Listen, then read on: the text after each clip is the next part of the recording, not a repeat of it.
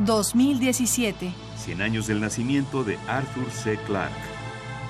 Conocido entre los autores de ciencia ficción dura, es conveniente recordar que, de acuerdo con Alberto Chimal, la ciencia ficción es una categoría de la literatura fantástica que debiera traducirse como ficción científica o, mejor aún, como narrativa científica.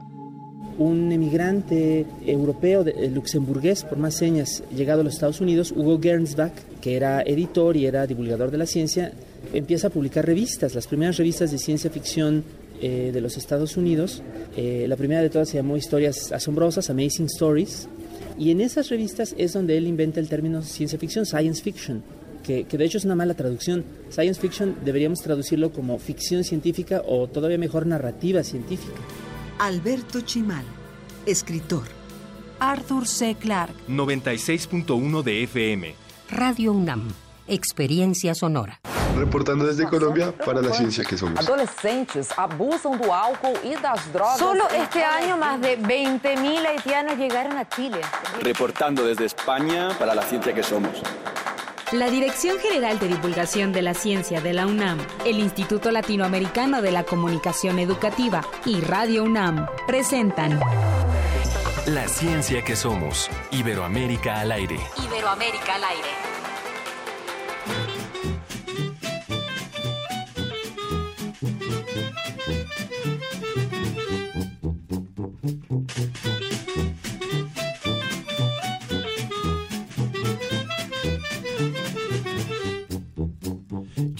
Sufría por ti, cada noche y cada hora yo sufría por ti y por nadie más. Je souffrais pour vous, parce que vous ne me je souffrais pour vous et. Hasta que un día confesaste que me amabas de verdad. ¿Cómo le va? Muy buenos días, muchas gracias por sintonizarnos. Estamos escuchando a un grupazo mexicano. Sofía, ¿cómo estás? Hola, Ángel Figueroa, buenos días, buenos días a todos, ¿qué tal?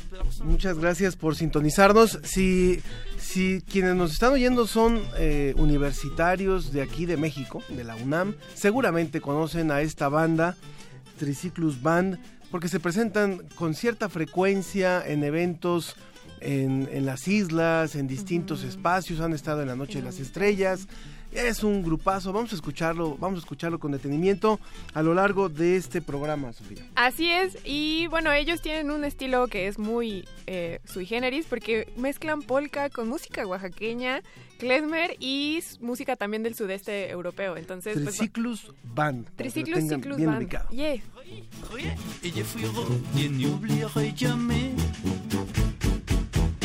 Yo sufría por ti y a veces lo recuerdo, yo sufría por ti y por nadie más.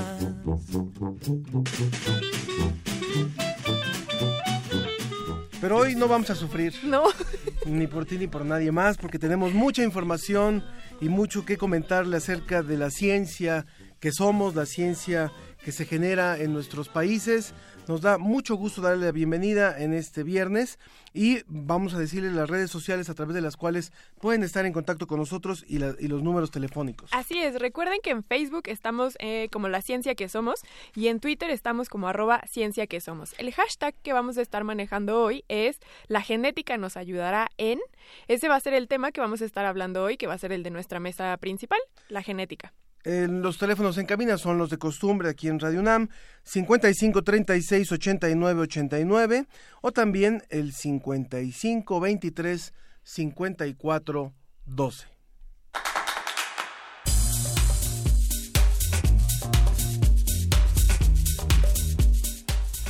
Muy bien, pues desde España vamos a tener la, eh, la, información que nos da la Agencia de Noticias para la Divulgación de la Ciencia y la Tecnología. Va a estar con nosotros Jorge, Jorge, José Pichel platicando con nosotros. También Edwin Ramos nos preparó un reportaje acerca de la Piedra del Sol y su importancia en la cultura de América Latina.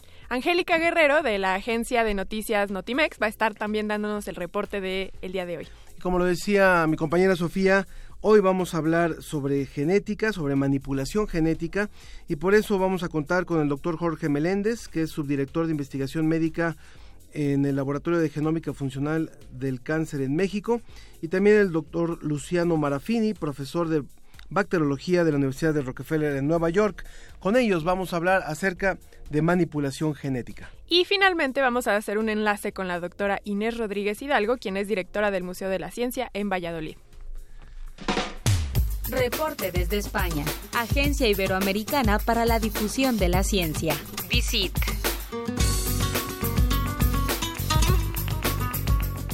Y como cada semana está con nosotros José Pichel de la Agencia Iberoamericana para la Difusión de la Ciencia y la Tecnología DICIT, en línea, por supuesto, desde España. José, ¿cómo estás? Hola, ¿qué tal? Muy buenos días. Hola, José, ¿qué tal el, todo por allá? Bueno, pues muy bien. Aquí aproximándonos ya a las fechas navideñas, eh, con frío, con lluvia, pero pero bueno, muy bien, muy bien todo. ¿Cómo van las filas para comprar las, los, las, el gordo de Navidad? El, Ay, he visto que todo allá en España es brutal, ¿no? 5 y 7 terminados. Eh, sí, bueno, aquí pues eh, ya sabéis, es una, es una gran tradición. Eh, además, eh, suelen aparecer por esta época eh, muchos reportajes sobre matemáticos que nos dicen las poquísimas posibilidades que hay de que realmente te pueda tocar la lotería, te pueda tocar ese gran premio gordo que llamamos aquí, pero aún así ni siquiera esos datos científicos pueden con la tradición, pueden con la ilusión de, de la Navidad y sí, desde luego pues hay en estos días muchas colas para, para comprar la, la lotería que es aquí eh, realmente el primer acto de, la Navidad. Es, con lo que empieza. oficial eh, de la Navidad el día 22. Nos, nos sorprende mucho cómo España tiene unos, unos promedios de, de gasto en loterías y en juegos de, de números que se habla de alrededor de 500 euros por, por español cada año, ¿no? Eh, sí, la verdad, fíjate, ahí eh, ahí conoces tú más que yo entonces porque no me sé eh, ¿Tú cuánto has gastado? los datos los datos exactos. ¿Tú cuánto has yo, gastado? En mi caso, en mi caso eh, te puedo asegurar que es mucho menos. Ah, bueno. no, no soy tan aficionado a la lotería, pero desde luego seguro que, que hay otra mucha gente que compensa lo que yo no gasto. Exacto. Y, puede ser, puede ser que, que rondemos esas cifras. Eh, la verdad es que sí, además tenemos eh, muchos juegos de lotería distintos, pero el gran evento de la lotería es eh, cada 22 de diciembre ese sorteo del gordo de la Navidad. Bueno, pues muchas gracias por esta por esta información, José, porque finalmente es la forma en la que cada país va viviendo ciertas tradiciones y cómo finalmente impacta también eh, hasta en el consumo y hasta en hábitos de consumo. Pero bueno, vayamos a otros temas a los que nos tienes preparados, José. Pues eh, sí, mira, podemos empezar eh, por eh, uno que yo creo que es una historia eh, poco conocida en, en, la historia de la ciencia, y es que ayer, 14 de diciembre, se cumplían 106 años de la llegada del primer ser humano al Polo Sur que fue Roald Amundsen y cuatro compañeros noruegos. Uh -huh. eh, es una exploración eh, mítica, yo diría, eh, pues no solo para, para el mundo científico por haber hecho pues ese gran logro de llegar justo al Polo Sur, sino incluso para, para la historia de la exploración humana, ¿no? Bueno, pues hay una historia, como decía, muy poco conocida, en toda en toda esta historia y es la ayuda que prestó Argentina para que eh, pudiese hacerse realidad esta esta gran conquista de, del Polo Sur. Eh, resulta que eh, bueno la expedición de Amundsen eh, no estaba apoyada oficialmente, eh, no tenía una financiación por parte del gobierno noruego, como si pasaba, por ejemplo, con los británicos y su gran competidor Scott, que, que finalmente, eh, bueno, pues, pues llegó segundo y ya sabéis que perecieron en, en la vuelta eh, al campamento, una historia muy, muy triste en contraste con ese gran logro. Eh, bueno, pues ellos no tenían todo el apoyo que a lo mejor necesitaban eh, para la expedición. Y cuando ya estaban en la Antártida, eh, Amundsen estaba en la Antártida, el barco eh, se fue hasta Buenos Aires para eh, buscar eh, provisiones y buscar, eh, bueno, pues incluso más financiación porque eh, no estaban seguros de poderlo conseguir eh, si, no, si alguien no aportaba algo más. Y allí un argentino que en realidad había nacido en Noruega también, pero pero digamos que es argentino porque se vivió durante 60 años en Argentina y además se casó con la hija de un presidente de Argentina que se llama Pedro Christoffersen. Eh, bueno, pues eh, que precisamente había ganado la lotería en Argentina, había ganado una gran fortuna digamos que eh, permitió que se hiciera realidad esa expedición porque aportó toda la financiación eh, necesaria, aportó eh, los víveres que necesitaba el barco de vuelta a la Antártida y creo que fue fundamental para ese gran logro científico y explorador. Y a la vuelta de la Antártida, cuando ya lo había conseguido, eh, Amundsen se quedó una larga temporada en Argentina, una larga temporada hospedado precisamente en, bueno, pues en unas propiedades de su gran eh, benefactor eh, argentino y allí escribió la crónica que hoy conocemos de todo lo que sucedió en aquel gran viaje. Wow, increíble. La lotería implicada entonces. Y ya ves, porque hay otra razón más por la cual es importante apostarle al gordo este año, José. Vamos al siguiente tema, los asentamientos informales. Cuéntanos de qué es eso. Eh, bueno, eh, ¿qué entendemos por asentamientos informales? Bueno, pues estas eh, construcciones, estas eh, chabolas que, a veces se acumulan en, el, en, el, extrarradio de las grandes ciudades, bueno, pues sobre todo nos viene a, la imagen Brasil, Río de Janeiro, pero también en toda América Latina bueno, pues eh, las favelas que llaman en, Brasil y demás, ¿no? Pero en toda América Latina es una de las regiones del mundo que más población tiene, eh, se dice que, incluso multiplicado por tres con respecto al resto del mundo. Eh, de estos asentamientos informales, ¿no? las características son que se han producido de una forma irregular, es decir, la superpoblación de las ciudades es tan grande, llega tanta gente del campo emigrada hacia la ciudad que eh, bueno pues no hay infraestructuras en la ciudad suficientes eh, y bueno pues toda esta gente que no tiene los recursos necesarios pues de una manera informal se va construyendo eh, estas casas que con materiales pues, no no muy adecuados a lo mejor sin acceso a servicios básicos como luz agua corriente y eso poco a poco bueno pues una vez que ya están asentados los los barrios poco a poco se van mejorando y se van consiguiendo esas infraestructuras, ¿no? Em, todo esto viene, el reportaje que, que hemos realizado en DIFIT viene por un informe eh, que se ha presentado que se llama Red 2017, Crecimiento Urbano y Acceso a Oportunidades, un desafío para América Latina. Este informe nos cuenta que el 36% de la población en América Latina eh, vive en estas eh, condiciones, en estos asentamientos informales, y esto que se ha visto siempre como un problema, la investigación científica, la investigación en ciencias sociales, nos está diciendo ahora que realmente se está transformando en una solución porque eh, los gobiernos, eh, los eh, alcaldes de las ciudades no tienen capacidad realmente para absorber toda esa población de una de una manera digamos bueno pues regularizada y de una manera que les puedan dar unos servicios mínimos. Y esto es una forma en la que bueno pues la población se está integrando poco a poco en las ciudades y luego pasan a mejorar ellos mismos estos barrios pasan a dignificarlos y pasan a, ir integrándose, como decía, eh, de alguna manera en la vida de las ciudades. Entonces, eh, este informe recoge muchas investigaciones en ciencias sociales que se están haciendo eh, por toda América Latina en este sentido y recoge, por ejemplo, la importancia que tiene eh, la microfinanciación para que se puedan ir mejorando estas casas, eh, para que puedan acceder a servicios básicos, a agua corriente o a nuevas alturas en, los edificios que mejoren la calidad de vida de eh, sus habitantes.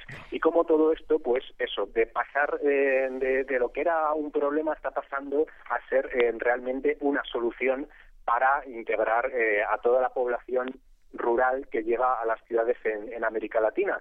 Y destaca el informe lo importante que es la investigación social en este terreno y lo importante que son las innovaciones en este terreno. Por ejemplo, un buen ejemplo de lo que eh, está sucediendo, por ejemplo, en Colombia, eh, que están construyendo telecables para acceder a estas eh, a esta a estos barrios, a estas nuevas zonas urbanas, pues esto está sirviendo para mejorar aspectos como la delincuencia o servicios básicos, ¿no? Son pequeñas innovaciones que están ayudando a integrar a la población. Así que muy interesantes los resultados de, de este informe. Cuéntanos ahora también, José, de, de esta vinculación entre, entre los dinosaurios y las garrapatas. Bueno, pues, otra, eh, otra investigación de DICIT. Sí, cuando pensamos en hace millones de años y pensamos en los dinosaurios, eh, quizás no se nos ocurría pensar en los parásitos que podían tener. Bueno, las garrapatas que conviven ahora eh, con nosotros ya estaban presentes en la época de los dinosaurios. Mm. ¿Y cómo lo sabemos? Bueno, pues esta semana eh, se ha presentado una publicación en Nature Communications en la que eh, bueno, los científicos han encontrado una garrapata agarrada a una pluma de dinosaurio que tiene 100 millones de años y la han encontrado en ámbar, eh, en este eh, compuesto que bueno hemos visto incluso en, en las películas que se ha especulado sobre bueno pues que puede haber eh, ADN de los dinosaurios eh, en ámbar y todo esto. Bueno, eh, pues esta resina fósil eh, guardaba esta sorpresa que ha sido analizada eh, aquí en España en el Museo Geominero del Instituto Geológico y Minero de, España y ha llegado a bueno pues esta sorprendente eh, conclusión que resulta que Además, ya sabéis que los, dinosaurios eh, son parientes directos de, de las aves, pues los dinosaurios ya tenían plumas, aunque a veces no los representamos eh, así, y que en esa pluma que se ha conservado en ámbar, además había una garrapata. Y es una garrapata que eh, se ha identificado como una nueva familia de garrapatas. Hasta ahora sí que solo se conocían tres familias y eh, esta nueva eh, familia de garrapatas se supone que eh, bueno pues en la evolución se habrá extinguido en algún momento eh, no la conocíamos y ahora gracias a este trabajo la conocemos es eh, resulta un resultado muy muy interesante muy bonito una investigación bueno pues realmente llamativa no Pues muchísimas gracias, José. Bien interesante esta, esta también esta investigación, porque como tú lo decías al principio, no nos imaginamos con qué bichos convivieron los dinosaurios, ¿no? Entonces, creo que esto nos abre un panorama también de otras características de la vida en esa época. Y que luego estas relaciones dan cuenta de procesos evolutivos que existen, que dan cuenta de lo que sucede actualmente, como el que nosotros tengamos cierta microbiota, por ejemplo.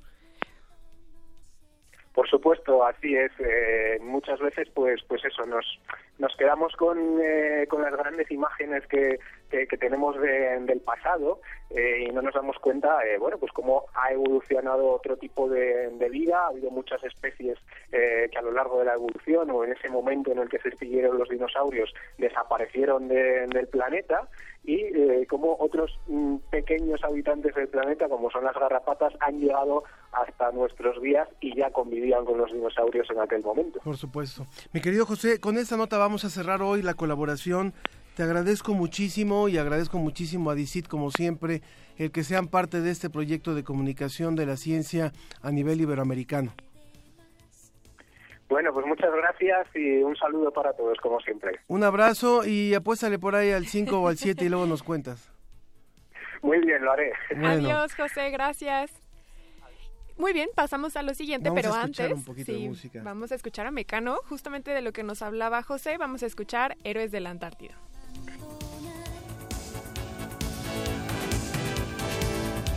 Y mientras duermen sale al paso de la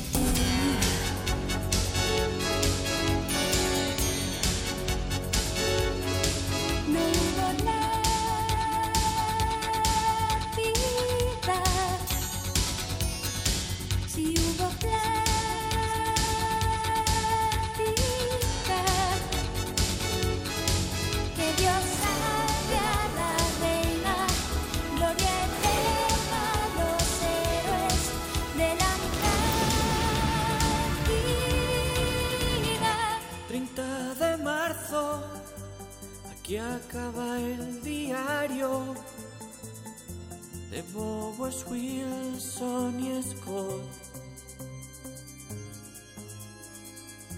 Que las ayudas que nunca nos llegaron vayan a los que quedaron, nuestros hijos. Continuamos en la ciencia que somos. Quiero, antes de, presentar el material que nos ha preparado nuestro compañero Edwin, eh, decirle que hoy estamos muy contentos porque una nueva estación se suma a este proyecto también a partir de esta semana. Van a transmitir los días lunes a la una de la tarde esto, este programa que estamos haciendo.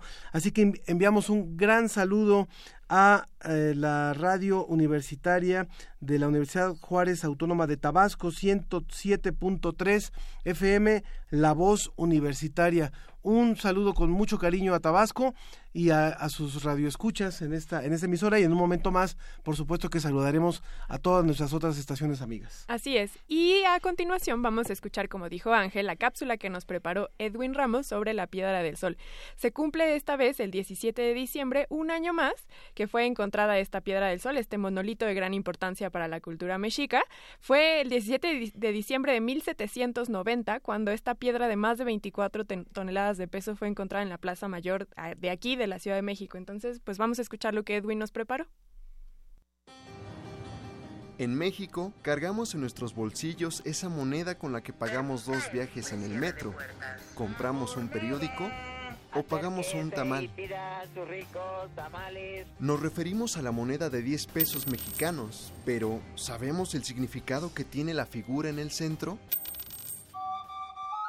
El relieve que tiene en el centro esa moneda de 10 pesos es nada más y nada menos que la piedra del sol, un símbolo de la cultura mexica, una piedra volcánica de 24 toneladas, equivalentes al peso de 308 personas. Hasta aquí vamos bien, pero ¿de dónde provino este monumento? Según nos relatan los cronistas, Fray Juan de Torquemada y Hernando Alvarado Tesosomoc, la piedra tiene su origen en la zona sur de la cuenca de México, en el actual barrio de San Ángel. De hecho, fue Ezequiel Ordóñez, geólogo mexicano, quien en 1893 concluyó que el material del monolito era basalto de olivino, roca característica de corrientes inferiores de lava.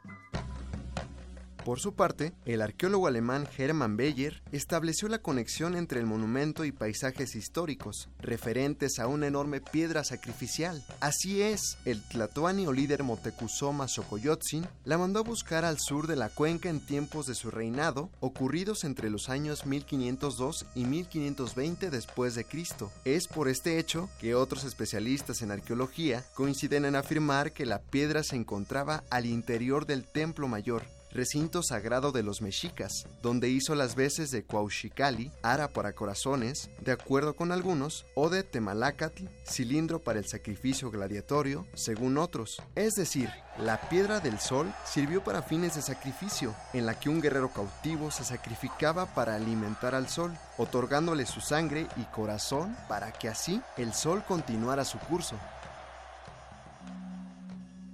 Eduardo Matos Moctezuma, arqueólogo, encargado de las excavaciones del Templo Mayor, recinto sagrado de los mexicas, y un experto en el estudio de esta cultura, nos habla del primer estudio acerca del monolito. Un estudio muy importante que llevó a cabo don Antonio de León y Gama. Don Antonio de León era un sabio no se interesaba lo mismo en astronomía que en cosas de este de, de, este tipo, arqueológicas, etc., don Antonio hizo el primer estudio de la piedra del sol. La mayoría de los mexicanos conoce a la piedra del sol como el calendario azteca. Al respecto, el maestro Matos Moctezuma nos aclara. No fue el calendario. Una cosa es que tenga una banda en la que se ven los 20 días que conforman un mes, pero además también tiene en el centro el rostro de Tonatiuh, el dios solar, y los cuatro glifos de cada una de las edades o soles que habían ocurrido según la mitología mexica, sino que era una piedra conmemorativa del surgimiento del quinto sol en Teotihuacán. Incluso se han hecho estudios para conocer cómo eran los pigmentos o colores que tenía en su relieve. Felipe Solís, director del Museo de Antropología, manda hacer análisis de la pieza para conocer cuáles habían sido sus pigmentos y se vio que predominaban precisamente los colores ígneos, el rojo y el amarillo, lo cual eh, viene a, pues a, a confirmar el carácter solar de la piedra. Finalmente, el también investigador emérito del Instituto Nacional de Antropología e Historia, Eduardo Matos, nos explica sobre el descubrimiento de esta imponente y sagrada figura. Fue ya en las postrimerías de la colonia cuando eh, el segundo conde de Revillagigedo había mandado hacer una serie de obras en lo que es hoy el Zócalo, o sea, la antigua Plaza Mayor, el 17 de diciembre de ese mismo año de 1790, continuando con las obras en la Plaza de Armas, se detectó y era lo que hoy conocemos como la Piedra del Sol. La Piedra del Sol ha estado en varios lugares como en la torre occidental de la Catedral Metropolitana. Algunas versiones históricas nos cuentan que el ejército estadounidense la empleaba como tiro al blanco en la invasión norteamericana de 1847. El 27 de junio de 1964 llegó al Museo Nacional de Antropología en Chapultepec, donde permanece desde entonces en la Sala Mexica. ¿Qué tal? ¿Quién diría que a diario cargamos en nuestros bolsillos el sol del día a día? Informó para la ciencia que somos Edwin Ramos. Queremos escuchar tu voz. Márcanos a los teléfonos 5536-8989 o 5536-4339. La ciencia que somos. Iberoamérica al aire. Notimex en la ciencia. Notimex en la ciencia. Le agradezco mucho a nuestro compañero Edwin por esta interesantísima cápsula. Ya entendí por qué no fallara la comida. Estaba yo creo que trabajando todavía. pero bueno, este valió la pena, mi Y- querido Edwin. Y quien quiera puede ir a ver eh, una réplica de esta gran piedra en el Museo de Antropología e Historia. Muy Historia bien. Pues ahora nos vamos con Notimex y tenemos en la línea telefónica a nuestra compañera Angélica Guerrero. ¿Cómo estás, Angélica? Fríos días. ¿Qué tal, Angélica y Sofía? Ya con menos frío, pero ya con el gusto de saludarlos. Muy bien, muy bien. Pues, ¿qué nos tienes preparado para hoy? Pues les cuento rápidamente de eh, un, hace poquito, hace una semana, un poquito menos, el canal de History Channel, que seguramente varios de nosotros conocemos en América Latina, realiza año, año con año la convocatoria Una idea para cambiar la historia. Se trata de que los jóvenes diseñen una idea innovadora que pudiera ayudar no solo en un país, sino a atender las problemáticas del mundo. Pero por supuesto que eh, nosotros sabemos bien que existen estas convocatorias, pero quizá una de las ventajas de esta es que los ganadores viajan por el mundo para difundir sus proyectos, los vinculan con empresas y reciben de entre 20 mil y 60 mil dólares para terminar sus trabajos, por lo que es casi un hecho que ese invento se convierta en una innovación de manera muy rápida. La ceremonia se realizó en nuestro país y de los 7.000 participantes, el tercer lugar fue para México, luego de que, un, de que un joven del estado de Veracruz diseñara el dispositivo LISA, que permite detectar la presencia de enfermedades de transmisión, sex- de transmisión sexual a través de la orina con un dispositivo que podrá usar desde casa, como una prueba de embarazo. Pero mejor escuchemos a Eduardo Lozano Ontiveros, del creador de, el creador de esta idea. Vamos. El mayor problema está en que las personas no se revisan. No se revisan por, por pena, porque les da miedo, porque no tienen educación sexual o porque simplemente no tienen el dinero para pagar un estudio de laboratorio. Entonces dijimos, ¿cómo podemos propiciar la revisión en las personas? Y llegamos a LISA, que es una prueba que es ocho veces menos costosa que una prueba de laboratorio, una prueba que es por, por la orina, o sea, no dolorosa, una prueba que la puedes hacer en la comodidad, comodidad, comodidad de tu casa para así evitar la pena a las personas y además una prueba que te entregan eh, resultados en menos de 10 minutos, como una prueba de embarazo. Y bueno, el, el segundo lugar fue para un joven estudiante de Ecuador, para Fidel Mena. Nogales, de la Universidad Tecnológica Equinoxial de Quito, quien creó un sustituto de jeringas o inyecciones. El aparato llamado BioBite carga cualquier tipo de medicamento, se coloca sobre el brazo y por medio de las ondas de ultrasonido ingresa los, las sustancias a la zona subcutánea y después al organismo.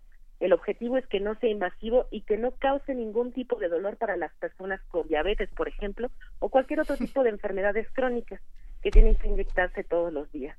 Si gustan, vamos a escucharlo. Sí. Queríamos encontrar tecnologías que se acoplen en la actualidad para desarrollar un prototipo que nos permita aplicar un medicamento de forma no invasiva. Entonces eh, la idea, como recalco, es que esas personas sepan que nosotros trabajaremos para que sus tratamientos, sus dolencias, incluso a las personas en general eh, que tienen temor a las agujas, se pueda ingresar un medicamento sin dolor imperceptible. Y bueno, el primer lugar tuvo que ver con el tema del agua, que es eh, un problema que nos, a- que nos aqueja a todo el mundo. Fue para un, un grupo de jóvenes peruanos que crearon una turbina eloica que genera agua potable a partir de la humedad del aire. Yagua es el nombre del proyecto de los estudiantes de la Universidad Nacional Mayor de San Marcos. Diseñaron esta turbina que funciona por medio de válvulas que al ejercer distintas presiones para comprimir el aire logran obtener el agua en estado líquido y además potable. Si quieren, escuchemos este último audio de César Pari, uno de los responsables del proyecto. Bueno, a nivel Perú, por ejemplo, que es nuestra realidad inmediata, se siente mucho en lo que son, en este caso, los asentamientos humanos, que son los que más padecen de este, de este flagelo que es el no tener agua. Entonces ellos pagan el doble de lo que podría pagar una persona que tiene agua acceso, acceso al agua en este caso, ¿no? Así que eso es lo que en verdad queremos solucionar. Ángel, Sofía, estos son seguramente, eh, son inventos que seguramente serán innovaciones, por lo que comentaron en la ceremonia, en aproximadamente un año ya los podríamos tener en el mercado, primeramente en los países donde fueron creados y Sí. posteriormente en la región para después pasar al mundo. Entonces es Eso está- México, Ecuador y Perú. Así es, el tercer lugar fue para México, el segundo lugar para Ecuador y el primer lugar para Perú. Muchísimas gracias, Angélica. Te pedimos que, que mantengas la comunicación con estos tres jóvenes para darle seguimiento ahora que van a hacer este recorrido por muchos países para estar viendo cómo van evolucionando. Un- abrazo, muchas gracias, Claro. Angélica. Así será, un abrazo también. Hasta luego. Adiós. Vamos a una pausa electoral y regresamos. La ciencia que somos. Iberoamérica al aire. Para conocer nuestras diferencias y lo que nos une, hace falta escuchar y escucharnos. Un espacio para hablar libremente de género. Escuchar y escucharnos. Construyendo igualdad. Un programa de Radio UNAM y el Centro de Investigaciones y Estudios de Género. Todos los miércoles a las 10 de la mañana por el 96.1 de FM y a las 19 horas por el 860 de amplitud modulada. Radio UNAM. Experiencia sonora. Nuestra generación busca respuestas. Tiene mucho que aportarle a México. Llegamos a los 18 y demostramos que podemos proponer, elegir y decidir lo mejor para México. Únete a nosotros. Si tienes 18 años o los cumples antes o el primero de julio de 2018, tramita tu INE, infórmate, decide y vota en las próximas elecciones. Tienes hasta el 31 de enero. Porque mi país me importa, seré parte de las decisiones que vamos a tomar en las próximas elecciones. Instituto Nacional Electoral, INE. En 2018 decidiremos lo que es mejor para México. Ahora tendremos más opciones que antes. Además de partidos políticos, habrá candidaturas independientes. La ciudadanía puede ahora respaldar esta nueva opción. Si decides dar tu apoyo, escanearán tu credencial para votar y solicitarán tu firma en la app oficial del INE. Esto no compromete tu voto, solo ayuda a las y los aspirantes a ser una opción más en las próximas elecciones. Recuerda, el INE protege tus datos personales. El primero de julio tú decidirás por quién votar. Instituto Nacional Electoral, INE. Habla José Antonio Meade, precandidato del PRI a la presidencia de la República. Vengo con humildad a pedir su apoyo para trabajar y que logremos juntos, con entrega, conocimiento y pasión, para que cada familia viva con felicidad y justicia, porque vamos a cerrar la distancia entre el México que somos y el México que queremos ser.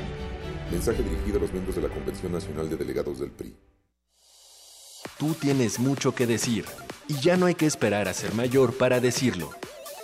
Si tienes entre 9 y 15 años de edad, Radio UNAM te invita a inscribirte al Taller de Videoblogging Infantil. Aprende a comunicar tus ideas a través de un video divertido que tú mismo o tú misma puedas realizar. Del 3 de febrero al 3 de marzo, todos los sábados de las 16 a las 20 horas. Informes e inscripciones al 5623-3273. 5623-3273. Recuerda, necesitas la autorización de un adulto. Los medios de comunicación también son para ti. Radio UNAM, Experiencia Sonora.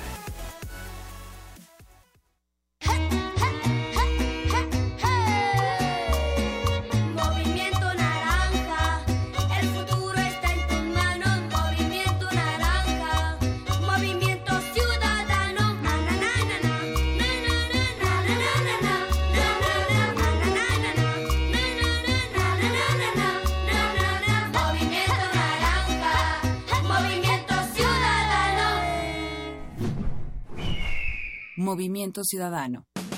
Nuestra generación busca respuestas. Tiene mucho que aportarle a México. Llegamos a los 18 y demostramos que podemos proponer, elegir y decidir lo mejor para México. Únete a nosotros. Si tienes 18 años o los cumples antes o el primero de julio de 2018, tramita tu INE, infórmate, decide y vota en las próximas elecciones. Tienes hasta el 31 de enero. Porque mi país me importa, seré parte de las decisiones que vamos a tomar en las próximas elecciones. Instituto Nacional Electoral, INE.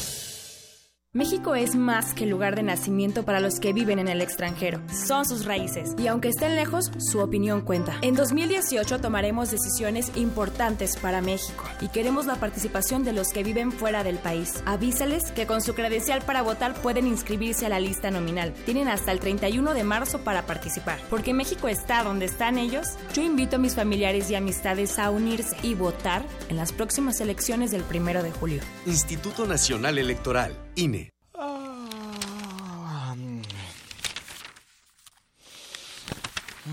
¿Cansado de leer las mismas noticias una y otra vez? En Prisma RU relatamos al mundo desde una óptica universitaria. Escúchanos de lunes a viernes de la 1 a las 3 de la tarde por el 96.1 de frecuencia modulada. Radio UNAM, experiencia sonora. La ciencia que somos. Iberoamérica al aire.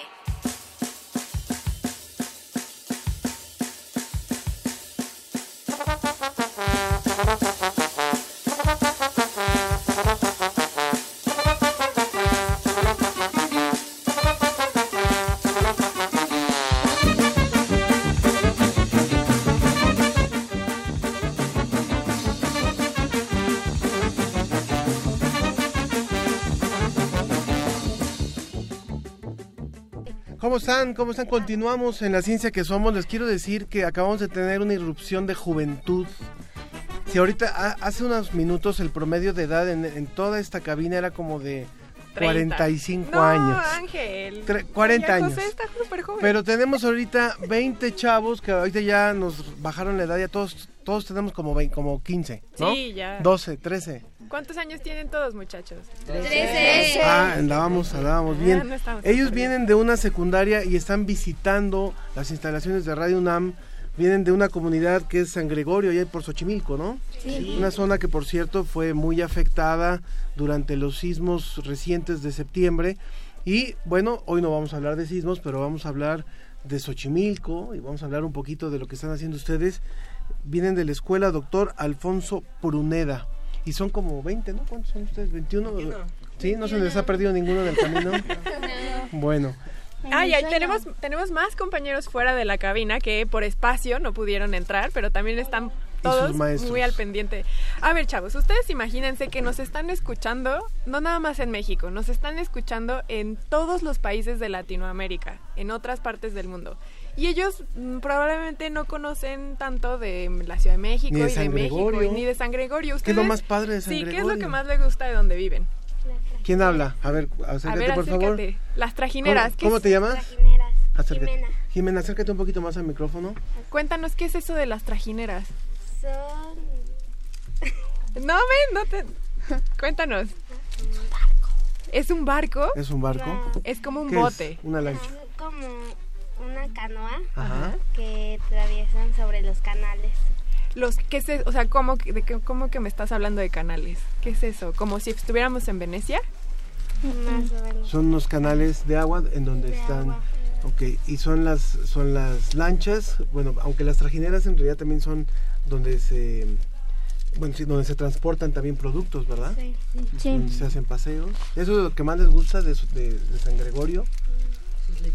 ¿Las a ver, leyendas? cuéntanos de las ¿Qué leyendas. leyendas Tú eres el agripado, ¿verdad? Sí. A ver, cuéntanos, Sí, acércate por favor. No, no le vayas a contagiar el micrófono.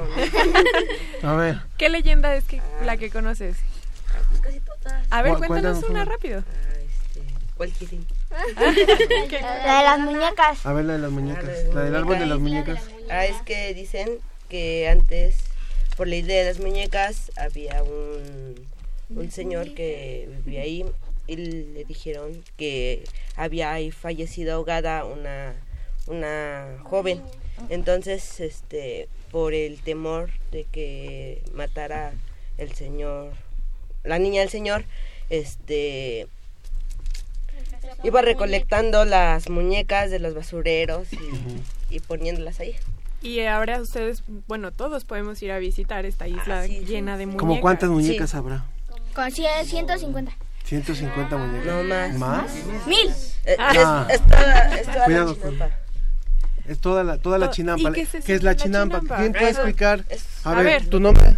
No. Cuidado, no peguen, no peguen el micrófono ni peguen en la mesa porque es muy sensible. Así como que tóquenlo con delicadeza. A ver, ¿cuál es tu nombre? Duno. Duno. Duno. Cuéntanos qué es una chinampa. Pues es un terreno donde hay caballos, ¿Qué más hay? Burros, Ajá. Mulas. Siembran. Ajá, con abono. Hay que explicarle al público que nos está escuchando. ¿Quién más puede completar la descripción de Duno? Es una islote. Ac- Acércate por favor al micrófono. Ah, ¿Un las chi- islote? Las chinampas es una es un islote que está formado por las por las aguas de Xochimilco y los antiguos ponían este hacían como un- su marcaban su territorio con palos y después lo rellenaban con tierra. Exacto. Y ahí sembraban. Y se sigue utilizando ese tipo de siembra. Sí, sí. De hecho, eso fue lo que se encontraron los españoles también. Ese sistema les llamó la atención, ¿no? Sí. ¿Qué más les gusta de Xochimilco? A ver, ¿qué más hay de...? ¿Por qué le dirían a alguien que está escuchándonos, por ejemplo, en Colombia, que hay varias estaciones que nos escuchan en Colombia, o gente que vive, por ejemplo, en Tabasco, que vive en Zacatecas, que no ha venido a la Ciudad de México y que no ha ido a Xochimilco, ¿por qué tiene que ir ahí a San Gregorio, a Xochimilco a conocer? A ver.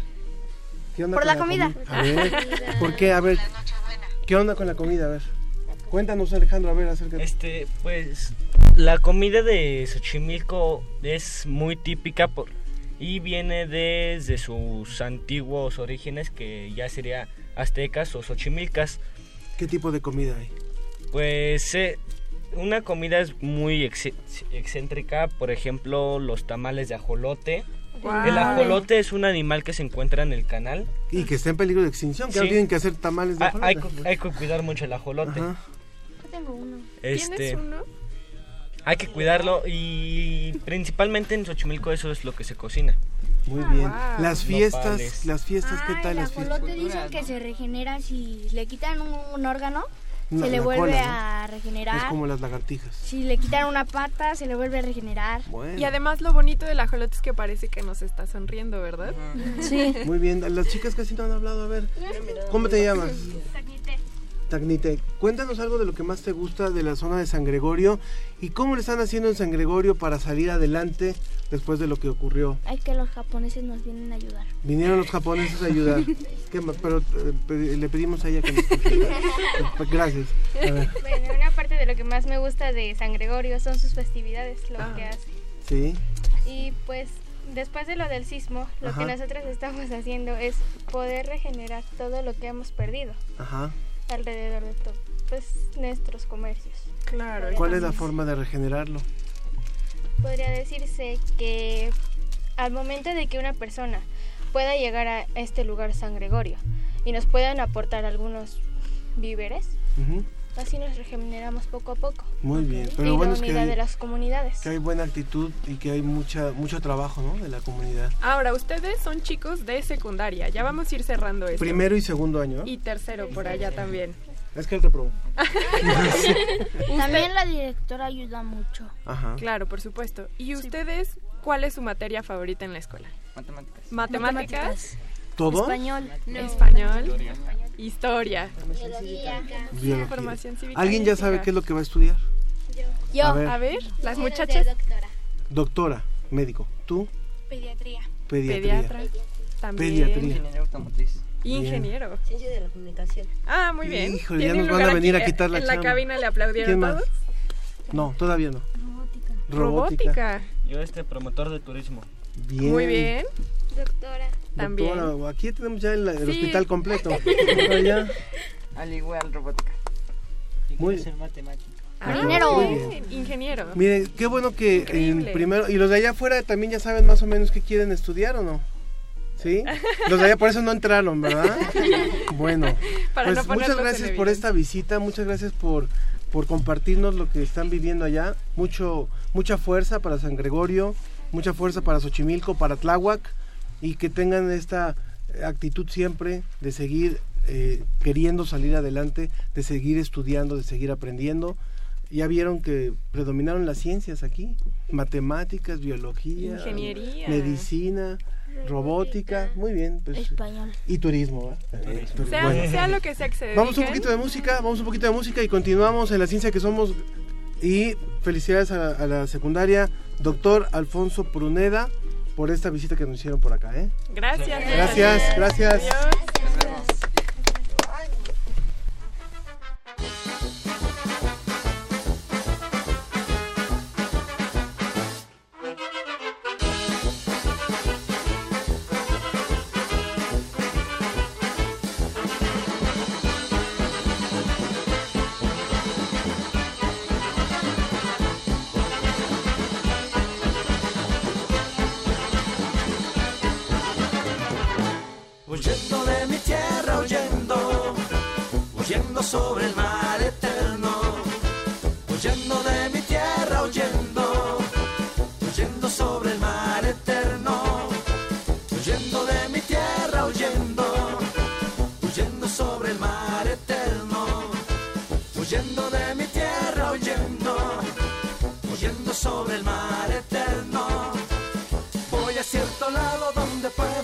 Ser libre como todos los demás.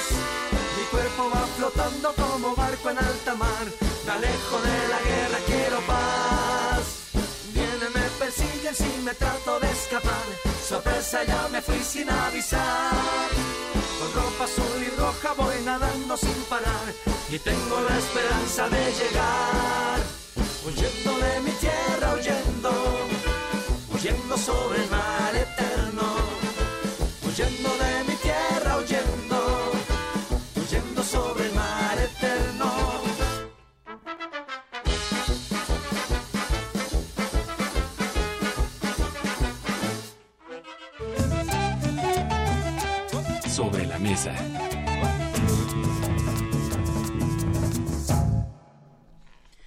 Continuamos en la ciencia que somos. Qué buena visita de veras de esos chicos y son esas sorpresas que de repente nos tocan cuando estamos aquí en una cabina.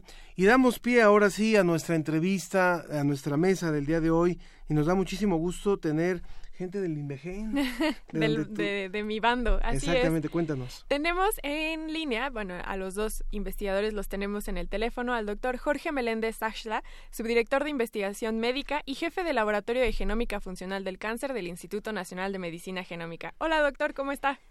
¿Qué tal? Muy buenos días. Muy buenos días. También está con nosotros el doctor Luciano Marafini. Él es licenciado en biotecnología por parte de la Universidad Nacional de Rosario en Argentina y es doctor en microbiología por la Universidad de Chicago. Está ahora en la como, ejerce como profesor de bacteriología en la Universidad de Rockefeller en Nueva York. Saludos, doctor Luciano. Sí, buenas tardes. Eh, buen día. Hola, ¿qué tal, doctor? ¿Cómo Muchas están? gracias por recibir esta llamada y bueno, y por poder participar en esta mesa sobre genómica, que es un tema y manipulación, en particular manipulación genética, que es algo que nos nos interesa muchísimo. Sí, doctor Meléndez, igual y usted podría ayudarnos primero a contextualizar qué es esto de la manipulación genética. Bueno, la manipulación genética es una, digamos, es una eh, técnica que se ha venido empleando desde hace varios años para cambiar el genoma de cualquier individuo, de cualquier especie este, que se encuentra en, en- en el mundo, ¿no? Y esta ha recibido recientemente, gracias a los esfuerzos de muchos investigadores, incluyendo nuestro connotado este, entrevistado, eh, eh, ha, ha- ha surgido recientemente una, un aumento en la importancia de esta técnica debido a la creación de este de este sistema de CRISPR-Cas que es lo que, que, que es lo que está dando pie a toda esta vorágine de nuevos datos y de nuevas posibles aplicaciones. Claro, de hecho allí en la Universidad de Rockefeller, doctor Luciano, están trabajando por las aplicaciones directas de esta técnica de CRISPR-Cas, ¿es así? Ah, eh, nosotros trabajamos en colaboración con eh, eh, un grupo en, en el MIT para desarrollar las aplicaciones del sistema CRISPR-Cas. En realidad, mi laboratorio en particular trabaja con eh, el- el- la función natural del sistema CRISPR-Cas, que es eh, un sistema inmune de, bacterias. Pero junto al- a, la, a la gente del MIT, nosotros lo transportamos al sistema, lo sacamos de las bacterias, lo pusimos en células humanas y eh, demostramos que, que se podía usar para manipulación genética de células humanas. A pesar de que el tema de la manipulación genética no es nuevo, o sea, finalmente ha tenido un, un desarrollo importante, todavía sigue habiendo eh, reticencias por parte de ciertos eh, sectores de la población creyendo que hay un, un, mal uso de esto. Eh, ¿Por qué en toda, todavía eh, a estas alturas de la, de la evolución seguimos enfrentándonos a esta, a esta resistencia y a la falta de apoyo para en algunos en algunas universidades y en algunos países para para hacer la investigación en este tema doctor Jorge o Eh, doctor Luciano como cualquiera que Eh, sí, sí, eh, bueno, eh, cambiar el genoma de, de un individuo es algo que tiene obviamente eh, implicaciones éticas que hay que no sé si la- no- yo no creo que, que debería ser eh, algo prohibido pero sí algo que se tiene que discutir mucho. En general cuando se cambia la, la- la- con, con el sistema este CRISPR-Cas que se podría cambiar la genética de un de un individuo eh, de un antes de nacer eh, de un embrión. Eh, es, difícil hay, hay muchas cuestiones de, de consentimiento digamos el individuo nunca pidió eh, nunca dio su consentimiento para que le cambien su propio genoma entonces eso, es, todas esas cuestiones generan eh, eh, problemas éticos que son difíciles de resolver y bueno los expertos en ética y los nuestros eh, eh, legisladores que hacen las leyes son los que van a tener que finalmente decidir. Eh, eh, de todas maneras eh, yo creo que los investigadores nunca pensamos en hacer nada malo con estas tecnologías al, contrario.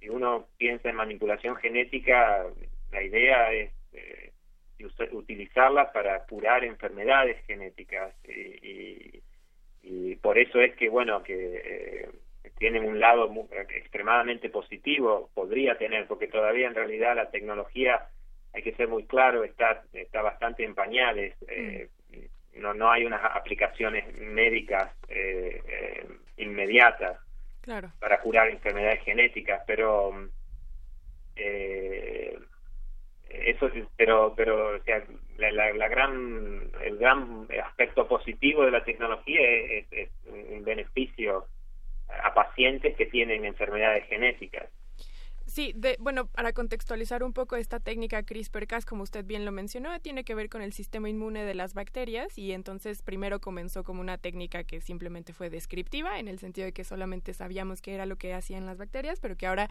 se utiliza para cortar el genoma de todo tipo de organismos. Doctor eh, Jorge, en el sentido de la legislación en México, ¿cuál es el estado? Desafortunadamente no tenemos ningún avance a- al respecto. México es un signatario de la de la Convención de Oviedo, en la cual específicamente se establece que no que está prohibido manipular genéticamente el embrión, es decir, cualquier manipulación en el, en el genoma germinal que se puede heredar está está prohibido. Aunque México es signatario, esto no ha sido este, establecido todavía por nuestro Congreso desde hace 10 años más o menos. Wow. Entonces, no tenemos avances a, a ese respecto. Sin embargo, creo que es importante destacar que hay, hay que distinguir dos cosas. ¿no? La manipulación genética se puede realizar a nivel germinal, que creo que es lo que estamos discutiendo, y el problema ético principal es la heredabilidad, es decir, cualquier manipulación, cualquier cambio genético que se haga a este nivel será heredado por muchas generaciones, y ese es el, el- el- el dilema ético. ¿no? y otra cosa es la manipulación del, del, del genoma no germinal, del, del genoma somático, es decir, eh, la posibilidad de cambiar el genoma de las células de, una, de un niño, de un adulto ya, ya crecido y que no dé ninguna posibilidad de que se sea heredado, ¿no? Y a ese respecto, la cuestión ética es menor. Es decir, eh, en general, la mayor parte de los científicos o de los científicos biomédicos aceptan la posibilidad ética de, de realizar este tipo de manipulaciones que ya de hecho se realizan de alguna manera quizás no con CRISPR-Cas pero con otras con otras metodologías como esta nueva inmunoterapia con CAR-T por ejemplo que son Cuéntenos un poco más esto de inmunoterapia. ¿Qué, ¿Qué es lo que se hace? Bueno, eh, eh, en, en realidad lo que se hace es, es, es un tipo de terapia ex vivo, es decir, se toman células de los pacientes que tienen algunos tipos de, de, de- de cáncer, de tumores. Estas células fuera del organismo se manipulan genéticamente para crear algunos receptores en estas células que puedan atacar a las células manipu- estas células manipuladas se vuelven a meter a los pacientes y estas células atacan el tumor. Este es un ejemplo de lo que ya se está haciendo y recientemente fue aprobado por la FDA los primeros tratamientos de este- a este, a este respecto, ¿no? Entonces esto es muy muy muy interesante, ¿no? Eh, ya tenemos aplicaciones o posibles aplicaciones médicas de este tipo de, de- de tecnología de modificación genética y, eh, y, y, y están enfocadas específicamente a, a cuestiones somáticas. Ya hay algunos este, proyectos o trabajos incluso publicados en donde se ha visto que es posible eh, eh, dirigirse específicamente a órganos afectados como los músculos, como el sistema inmune o el, el hígado y, y modificar su, su- la, la expresión de genes o los genes en sí y en pacientes adultos, en, en personas adultas, eh, para intentar limitar las enfermedades que se encuentran en este momento. Y de esta manera lo- la gran ventaja que tenemos es que no nos metemos en cuestiones éticas tan importantes como es el hecho de poder modif- este, modificar el genoma humano que sea heredado a, a las futuras generaciones. Al tener en esta mesa a un, a un inve- investigador de origen argentino que ahora está en los Estados Unidos y a un investigador mexicano que ejerce en México, tenemos también dos realidades de cómo se está haciendo investigación sobre este tema. A mí me gustaría, por un lado, preguntarle al doctor Luciano, eh, cómo, eh, en su calidad también como de, de- de argentino, que está justamente ahora haciendo investigación en, en un país que cuenta con grandes recursos para la investigación en esta materia, cómo estamos influyendo oh, los latinoamericanos, los iberoamericanos, en este tipo de investigaciones en diferentes partes del mundo, en países, en países de primer nivel, digamos. Cómo estamos eh, también siendo colaboradores en esta, en la investigación científica en las grandes ligas, digamos.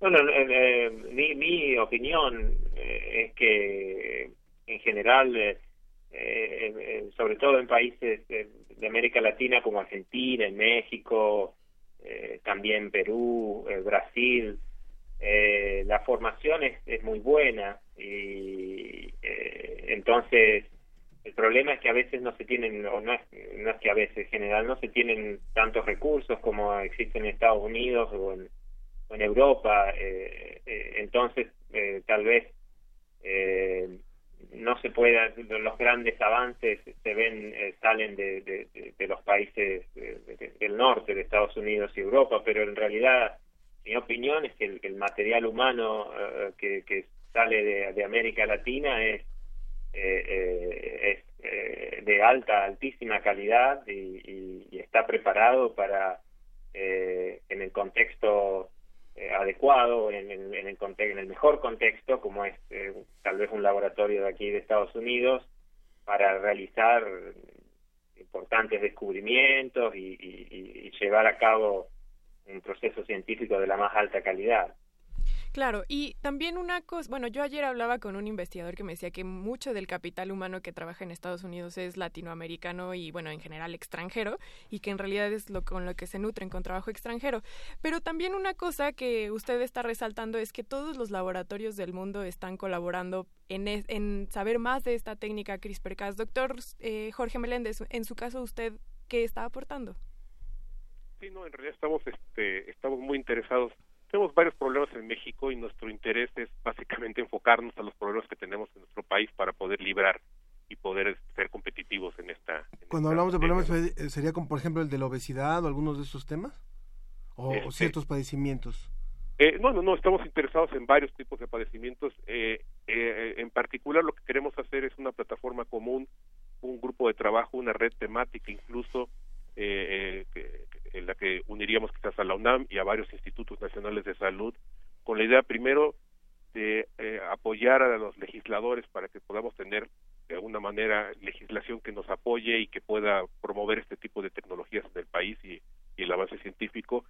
Segundo, tener un, un grupo de trabajo en el cual podamos compartir los reactivos, que probablemente ese es el primer problema que tenemos en el país, es poder conseguir reactivos de este tipo. Y, y, y, y sobre todo compartir el, el expertise, digamos, y la, eh, poder este compartir todo lo que estamos haciendo y de alguna manera entre todos colaborar y poder avanzar más, ¿no?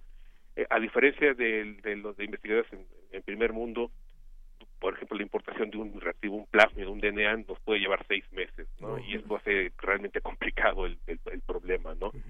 y, y no y no estamos a una llamada de distancia para poder hacer estas discusiones, los viajes son costosos, es, eh, eh, entonces lo que a lo que estamos enfocados es a crear un grupo de trabajo aquí en el país en el cual podamos este conseguir todos esos tipos de reactivos de alguna manera de- y, y empezar a dictar eh, digamos algunos lineamientos para avanzar en la cuestión ética y de seguridad en, a este respecto. Yo coincido muchísimo con lo que dice acerca de, mm, y lo, que dice también el doctor Luciano, de la gran capacidad humana que hay en, en toda la región, de- partiendo, eh, cuando hablamos de Iberoamérica en general, o sea, de lo que es eh, Latinoamérica y, la parte europea, eh, pero también es, es obvio lo que también no- es, es muy fuerte lo que nos dice el doctor Jorge de, cómo puede haber unas limitaciones eh, básicas para poder hacer investigación. Yo les preguntaría a ambos, eh, en materia de manipulación genética, ¿cómo estamos en la región? O sea, ya, ya hablamos de colaboración, ya hablamos de algunos investigadores en, en países como los Estados Unidos, ya hablamos de la investigación que se está haciendo en México, pero si hablamos de la región, cómo, eh, en qué punto estamos en la investigación genética y en esta investigación genética de la que, de la que nos habla el doctor eh, Jorge, ya específica a la realidad de cada país y a sus necesidades y a los padecimientos que también son propios o aquejan más en cierta región. Yo el- no, no ah, realmente eh, eh, desconozco eh, los detalles de, de- del estado de la, de, de- de la manipulación genética en, en América Latina. Lo que sí puedo aportar eh, en esta discusión es que eh, justamente el, el gran éxito que tiene la, la técnica CRISPR-Cas es que es extremadamente sencilla de eh, realizar. Eh, eh, en general, eh, los reactivos que se necesitan, eh, si bien, eh, como el doctor eh, lo está indicando, eh, si, si, las trabas para para eh, importar un plásmido son seis meses, bueno, eso es realmente un problema, pero una vez que se tiene ese plásmido y, y- y, en general la técnica es, es muy sencilla y a mí me parece que mi- me parecería que los países de América Latina no podrían tranquilamente usar la, la técnica sin eh, eh, porque no necesita un, un, e- un equipamiento muy muy sofisticado Mi- mi opinión sería que eh, creo que la región podría explotar esta técnica tan eh, casi como como otras regiones del mundo no sé si, si el doctor Sí, eh, doctor, cuéntenos cuál es su perspectiva, doctor Jorge. Sí, no, realmente coincido totalmente. Es, es complicado saber cómo estamos, dado que el, los- el, el, el boom de esta tecnología tendrá cinco años, ¿no? Es, es algo difícil hacer una evaluación en, en este momento. Puedo hablar un poquito de lo que hay en México. Claro. Tenemos este, más o menos mapeado todos los grupos que están haciendo, están utilizando la técnica para diversas para diversas cuestiones, ¿no? Sobre todo para investigación básica. Realmente nos falta entrarle un poco más a la, a la, a la cuestión de aplicabilidad, ¿no? De, de- de aplicaciones y uh, medicina translacional utilizando edición genética en el país, pero no estamos muy lejos de lo que se está haciendo, ¿no? Esto, es a- esto apenas en el resto del mundo se está, está eh, incursionando. Y estamos a muy buen momento y es lo que intentamos hacer, estamos a muy buen momento de, de, de- de- de lograr este tipo de avances y de lograr este, hacer algo de medicina translacional y empezar a tener pues, protocolos fase 1, fase 2 este, al respecto, ¿no? Sí. Claro. Y, eh, y evidentemente la, la, la dificultad que vamos a tener aquí o que, ten- o- o que los grupos, independientemente de la parte básica, la parte aplicada, eh, es el financiamiento, ¿no? Como en todos lados, ¿no? Es un poco más complicado este, hacer que una compañía confíe en nosotros para hacer este tipo de, de desarrollos. Pero bueno, Por la idea es que lo lograremos hacer con este con este grupo de, de este de, de- de instituciones mexicanas que estamos lanzando. Por supuesto. Y ya de manera un poco ya ir para cerrando el tema, algo que nos ha presentado de manera un poco fácil CRISPR es este tema de que la ciencia no es nada más generar conocimiento en los laboratorios y luego llevarlo a las aplicaciones, sino que a veces hay pasos intermedios, como son las patentes, que también hacen un poco difícil la situación. Y el caso de CRISPR ha sido un poco particular. Probablemente alguno de ustedes pueda ilustrarnos para que la audiencia también sepa un poco de esto, ¿cuál ha sido la particularidad de la patente con CRISPR y mientras como el mundo lo está aprovechando y haciendo, sacando lo mejor de esta técnica? Igual, doctor Jorge, nos podría ayudar con eso. Bueno, este, la, cuestión de la de la disputa de la patente de CRISPR es entre dos universidades muy, muy importantes, la Universidad de California y, la, y el Broad Institute, y, bueno, es algo que está ahorita justamente en, en, boga también en las redes sociales y en sí. varias en varias este, revistas y, y, foros, blogs, etcétera. Y, y, bueno, en sí no, en, por el momento no está representando un problema real dado a que eh, no hay ninguna solicitud específica de ninguna compañía para un fase 1 que se haya limitado eh, por la por la cuestión de las de, la, de las patentes o la, de la disputa entre las patentes no uh -huh. Lo que sí el, el, problema que tenemos ahorita es que algunos de los investigadores este, involucrados en esto bueno están haciendo digamos eh, están publicando eh, relatorías o están impulsando algunas de las de las historias que que se generaron durante este periodo y están eh, enturbiando un poquito las aguas, ¿no? Claro. Eh, se asume o toda la gente asume que eventualmente en uno o en dos años se resuelva totalmente este asunto y, y no afecte el desarrollo de la, de la, metodología. En general, yo creo que independientemente de a quién se le asigne la patente, la, la, la traducción del conocimiento se va a llevar a cabo, ¿no? Claro. Y quizás lo único que sea es reconocer quién quién hizo que esto sea algo que la historia finalmente decidirá. ¿no? Sí, por último, eh, doctor Luciano, este programa es escuchado y es transmitido a través de muchas radiodifusoras universitarias en varios países de América Latina y usted está también justamente en una universidad allá en Nueva York. ¿Qué le diría a los jóvenes que están estudiando, que están empezando alguna carrera y cómo, cómo les presentaría a la, a la investigación en manipulación genética como una alternativa de desarrollo profesional, como una alternativa para seguir haciendo investigación? Sí, eh, yo creo que, que, mi opinión es eh, separada de carrera en, en, específicamente en, manipulación genética en general. Creo que sí, hay los chicos que tienen una pasión por, por eh, eh, conocimiento científico y por, por hacer investigación deben seguirla y, deben, um, porque es algo eh, que es eh, realmente muy importante. Yo creo que, el, que, el, que el, el, ejemplo de CRISPR es un, un gran ejemplo del, del valor de, de, de investigación solo por, por el hecho de, de, investigación per se eh, el sistema CRISPR, como lo dije yo anteriormente, primero surgió en bacterias y yo, yo vengo estudiando esto de hace 10, 11 años y cuando había unos pocos que nos pusimos a estudiar esto, no había ninguna aplicación en el horizonte y solamente lo hicimos por curiosidad, por saber cómo funcionan las bacterias y cómo se defienden de sus virus. Y, y, bueno, y, después surgió todo esto que hizo un, gran boom. Pero pero uh, lo que quiero decir es que el, el, valor de la investigación científica es, es muy importante y, y es una, una actividad muy que alguien la tiene que hacer y, y si hay chicos que, que tienen un gran interés este, yo lo, lo único que puedo hacer es eh, eh, darles eh, que, que continúen con eso y que no que no bajen los brazos sobre todo en en nuestros países de, de, Latinoamérica, donde es muy, mucho más difícil hacer ciencia que, que acá, como el doctor estaba diciendo, hay muchas bar barreras y hay problemas de presupuesto, es, es mucho más a pulmón eh, en, la investigación científica y a veces eh, por ahí eh, hace que eh, la gente diga, bueno, esto es muy difícil, voy a hacer otra cosa pero bueno mi mensaje sería que bueno que a pesar de, de, de, de todas esas barreras que, que, hay que seguir y hay que hacer la, eh, la carrera en investigación que, que es muy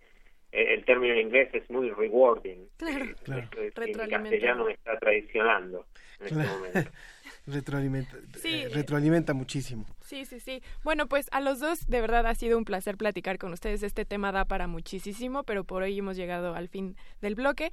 Al doctor Luciano Marafi, licenciado, Marafini, perdone, licenciado en Biotecnología por la Universidad Nacional de Rosario, Argentina, doctor en Microbiología por la Universidad de Chicago y profesor de Bacteriología en la Universidad de Rockefeller en Nueva York. Le agradecemos mucho su participación aquí con nosotros. No, gracias a ustedes. También al doctor Jorge Meléndez, subdirector de investigación médica y jefe del Laboratorio de Genómica Funcional del Cáncer en el, en el INMEGEN, el Instituto Nacional de Medicina Genómica, aquí en México. Muchas gracias también, doctor. Gracias por la invitación. Pues muy buenas muy buenos días. Vamos con un poquito, vamos a una pausa, vamos a Ah, no, no, no, no, no, a- ahorita no vamos a música. Tenemos rápidamente algunas llamadas de nuestro público. Nos decía Jet Seher a través de eh, Twitter. de Twitter decía, creo que cualquier herramienta tiene pros o contras. Ninguna herramienta es buena por naturaleza, incluso un martillo puede usarse para clavar un clavo o romper una cabeza. Claro, es muy interesante. También Mario Mora por Twitter nos saluda, nos da los buenos días y nos saluda desde la Torre Mayor. También Giovanni Ortiz en Twitter nos dice que es un muy buen programa y nos saluda desde la FESCO Autitlán. Y Mario Mora volvió a, escribirnos sobre el tema de la cápsula de la Piedra del Sol y dice, me declaro fan de Eduardo Matos. ¿no? Y, y yo lo que quiero decir es, a lo mejor las nuevas generaciones no, no ubican muy bien quién es Eduardo Matos, porque cuando, cuando se descubrió justamente la, esta piedra, la Piedra del Sol, era noticia todos los días en, los, en el noticiero de la noche. En, a- en- en cadena nacional todos los días aparecía Eduardo Matos hablando de lo nuevo que había sobre el tema del Templo Mayor y ahora descubrimos esto y ahora ya le encontramos esto y ahora ya vimos esto todos los días y era un personaje todo un personaje un, un arqueólogo realmente muy reconocido y después pues obviamente hizo una, una gran carrera pero él fue el responsable de, de llevar los estudios de la Piedra del Sol hace ya bastantes años Me aquí declaro parte de esa generación que no tenía ni idea. Por eso les cuento quién era Eduardo Matos. Bueno, vamos rápido a una cápsula de gripe Ciencia o ficción. que, que tiene mucho que ver con la época en la que estamos y continuamos. La Dirección General de Divulgación de la Ciencia de la UNAM presenta Hashtag Ciencia o Ficción. El frío provoca gripe. Es una ficción. Aunque tu abuelita siempre te recomienda que te tapes para evitar una gripe, lo cierto es que la gripe es causada por los virus de la influenza y el frío es solamente un factor que facilita su transmisión.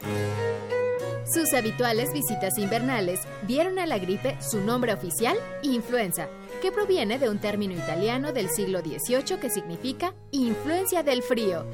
Pero, ¿por qué es más común en invierno? Ah, escucha y te lo diré. Algunos investigadores habían propuesto que se debe a que, durante el invierno, la gente suele permanecer más tiempo en lugares cerrados con otras personas. Sin embargo, hace unos años, el microbiólogo estadounidense Peter Palese encontró una relación más probable. Tras experimentar con los virus de la influenza, descubrió que estos pueden permanecer más tiempo en el ambiente cuando el aire es frío y seco. Por ejemplo, Palese descubrió que el virus se transmitía mejor cuando la temperatura era de 5 grados centígrados. Conforme aumentaba el calor, bajaba la transmisión viral y hacia los 30 grados, el virus ya no podía transmitirse. Algo similar observó con el nivel de humedad. A menos humedad, más reproducción viral y viceversa. La razón es que cuando el aire está frío, los virus de la gripe se propagan de manera más estable y si hay poca humedad, flotan en el aire formando diminutas gotas que pueden entrar por tu nariz. Cuando aumenta la humedad, esas gotitas absorben agua, crecen y caen al suelo. Aunque es más fácil pescar influenza en la calle que en un lugar abrigado, esto no significa que tengas que encerrarte todo el invierno. La mejor estrategia es prevenir. ¿Cómo? Pues lava tus manos a menudo, durante unos 20 segundos, y asegúrate de que tus niños y abuelos reciban su vacuna.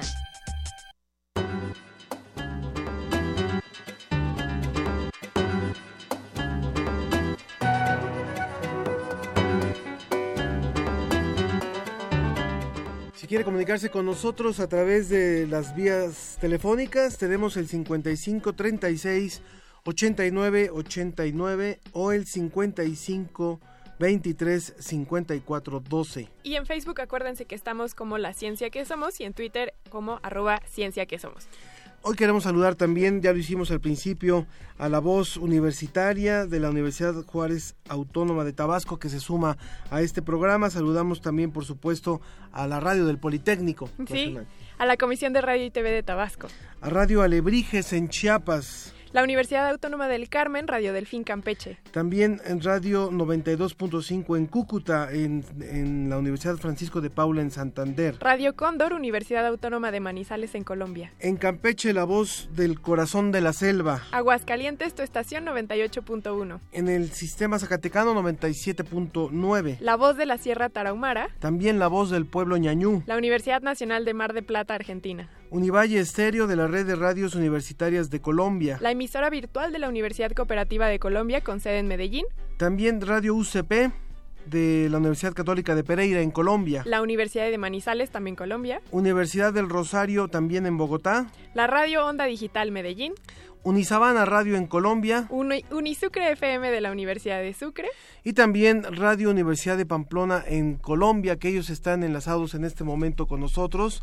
Eh, realmente nos da muchísimo gusto que todas estas emisoras se sumen a este, a este proyecto radiofónico. Queremos el próximo año seguir creciendo más.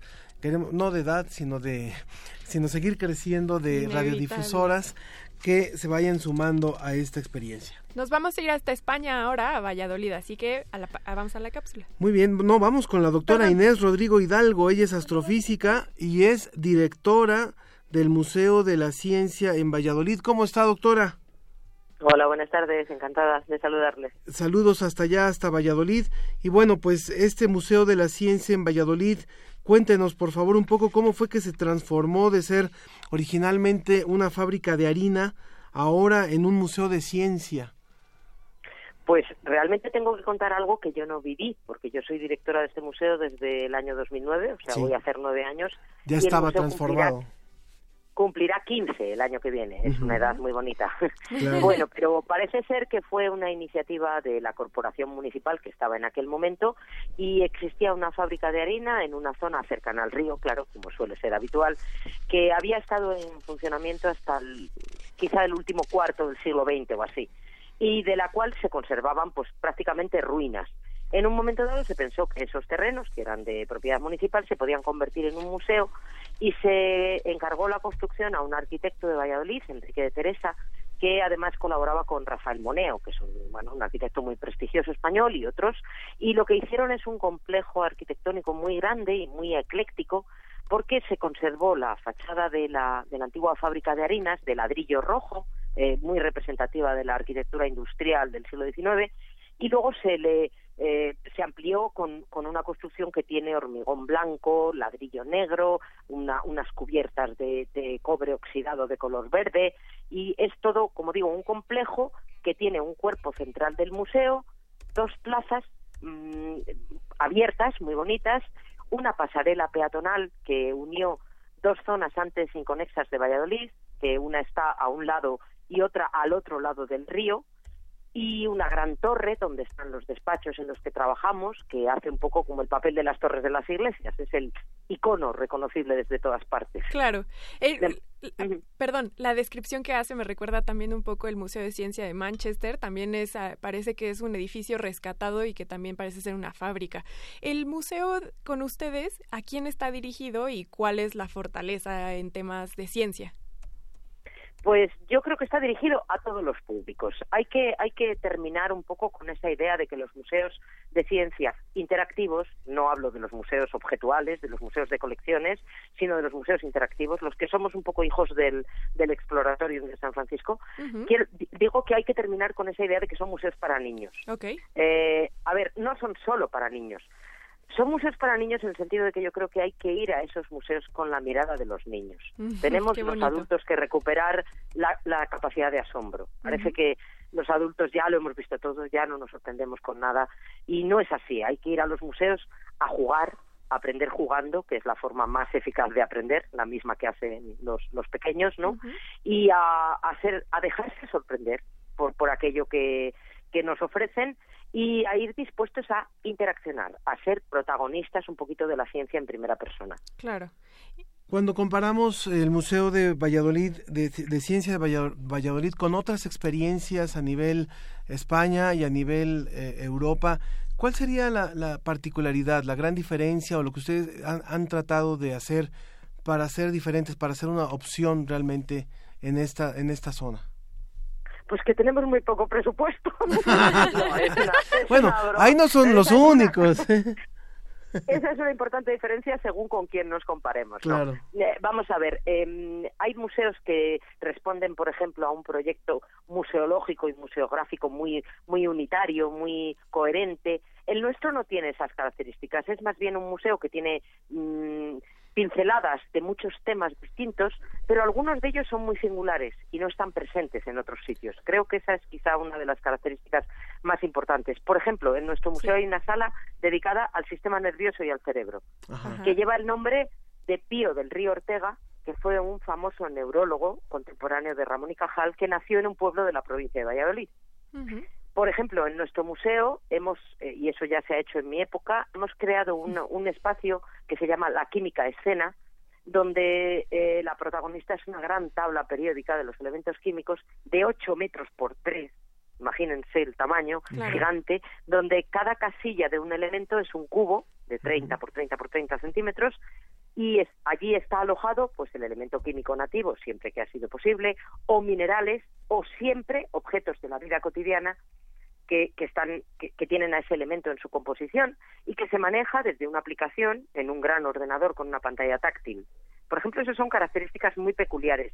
Y otra es que tenemos un museo atravesado por un río, Ah. porque eh, sí, Por la no fábrica, originalmente, porque resulta que al otro lado de, de la pasarela peatonal que mencioné antes hay un espacio que se incorporó al museo en 2007 que llamamos la Casa del Río y que fueron los primeros acuarios fluviales de España.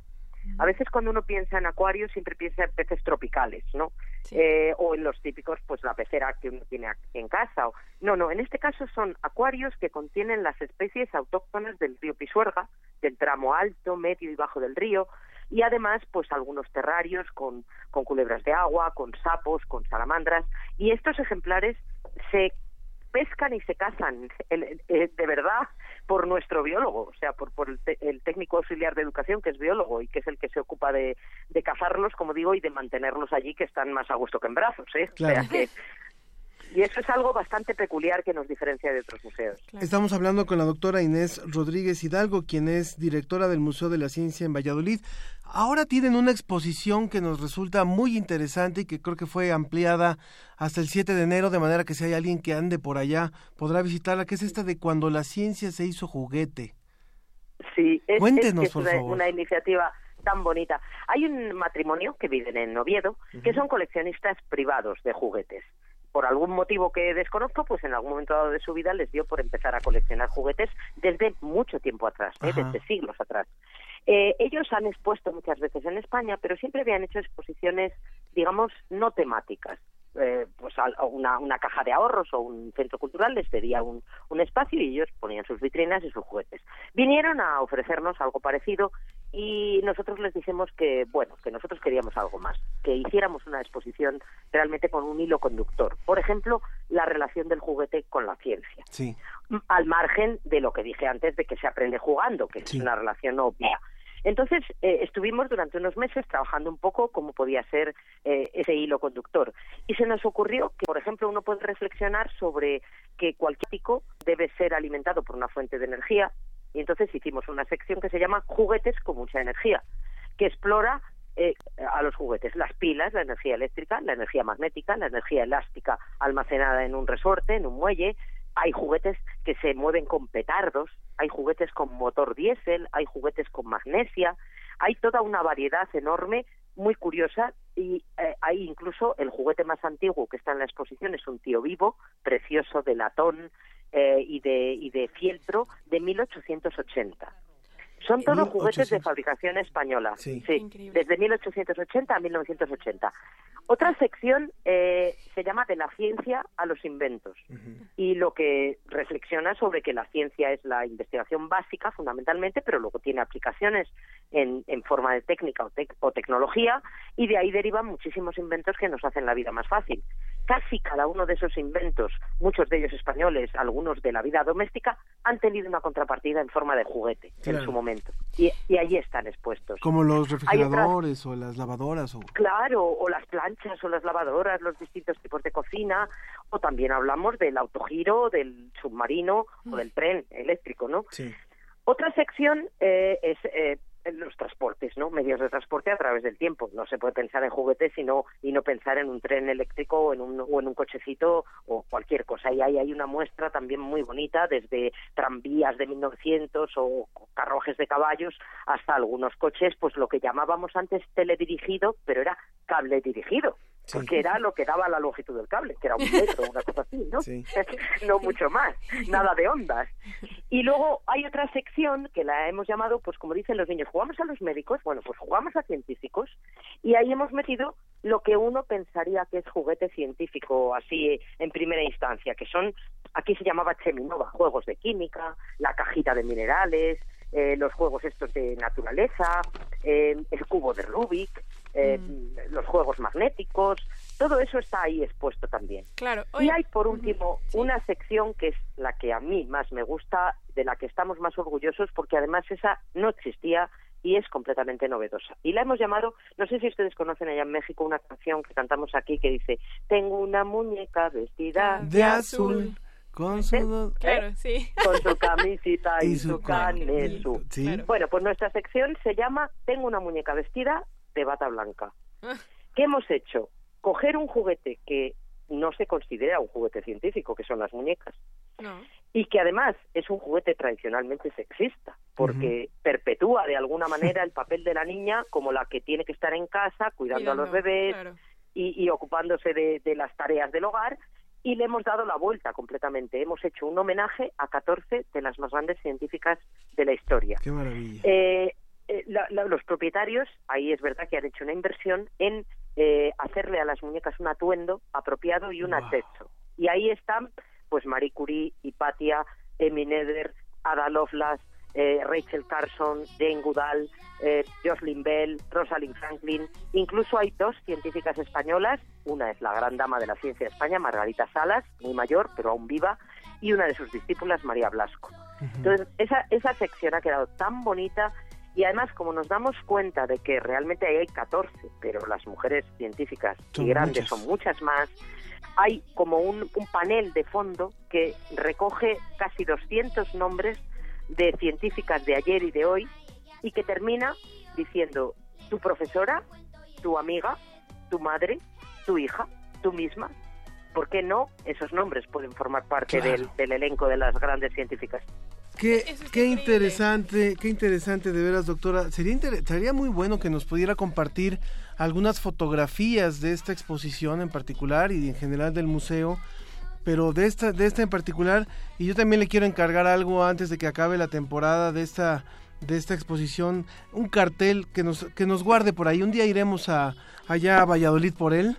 Este, el cartel de esta exposición es precioso, ¿eh?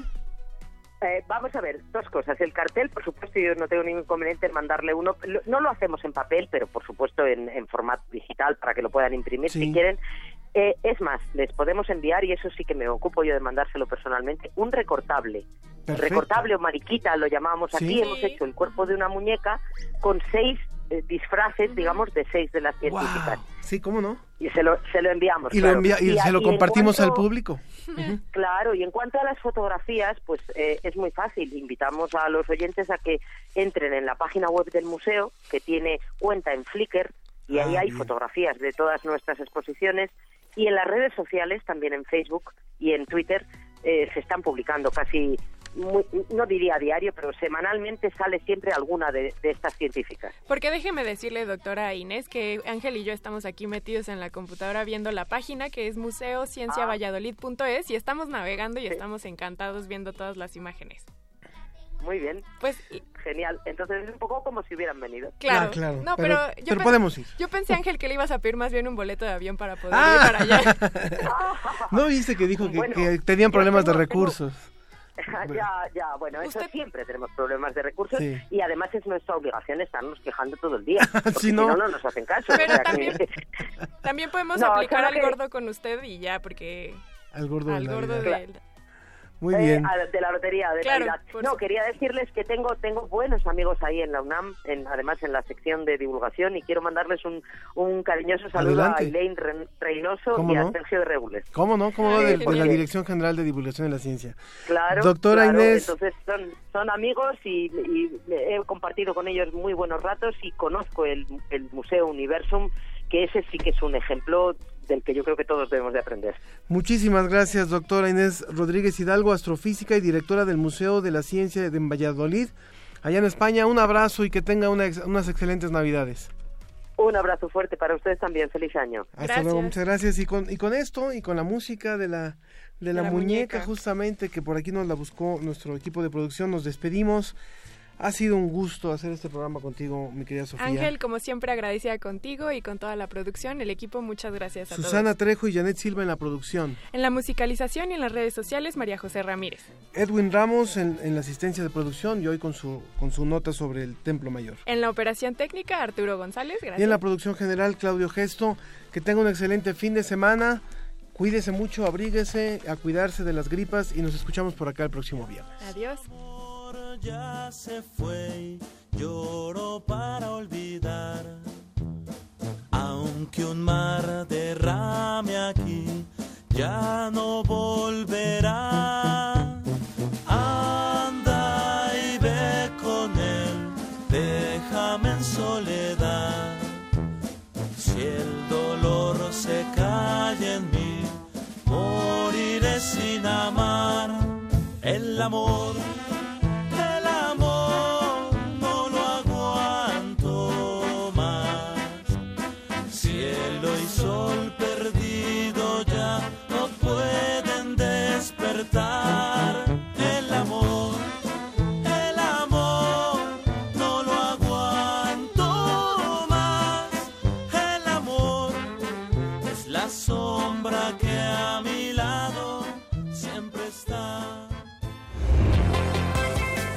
Agradecemos tu compañía. Nos escuchamos la próxima semana en punto de las diez y media de la mañana. La ciencia que somos. Iberoamérica al aire.